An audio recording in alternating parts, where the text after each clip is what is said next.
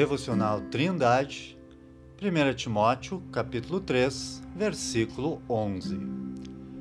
Da mesma sorte, as mulheres sejam honestas, não maldizentes, sóbrias e fiéis em tudo. Assim como os homens que servem no diaconato, as mulheres que servem na igreja também devem ser primeiramente observadas para depois servir.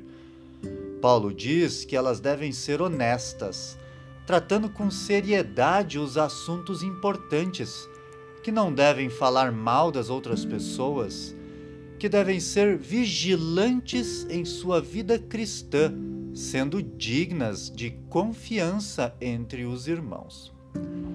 Possivelmente, Paulo estaria tratando de um problema existente na igreja de Éfeso, onde mulheres que serviam poderiam estar enredadas pelas doutrinas dos falsos mestres. Tal engano lhes conduziria a uma má conduta, tanto na igreja como fora dela.